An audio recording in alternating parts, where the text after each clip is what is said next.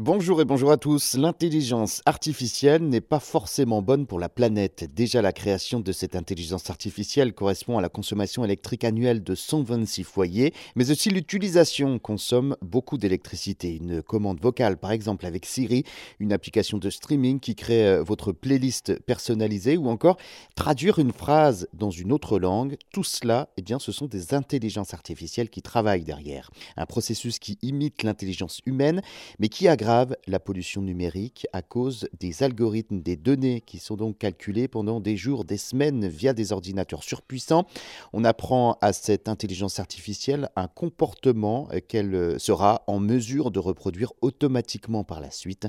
Pour faire circuler et stocker cette masse de données, il faut également des milliers de data centers qui tournent à plein régime. Cette phase d'entraînement peut rejeter jusqu'à 284 tonnes de CO2, soit l'équivalent des émissions de 5 voitures ou de la consommation en CO2 d'une personne de 56 ans depuis sa naissance.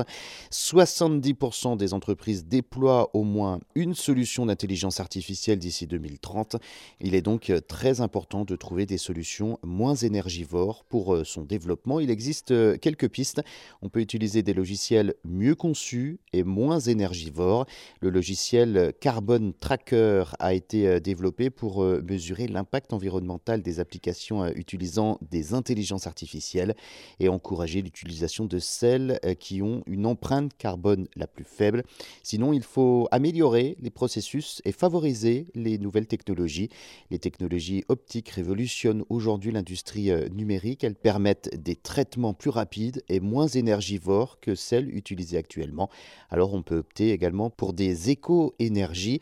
On peut créer des intelligences artificielles dans des pays qui produisent l'énergie vertes comme l'Estonie ou encore la Finlande et la Suède où l'empreinte carbone peut être réduite de plus de 60 fois.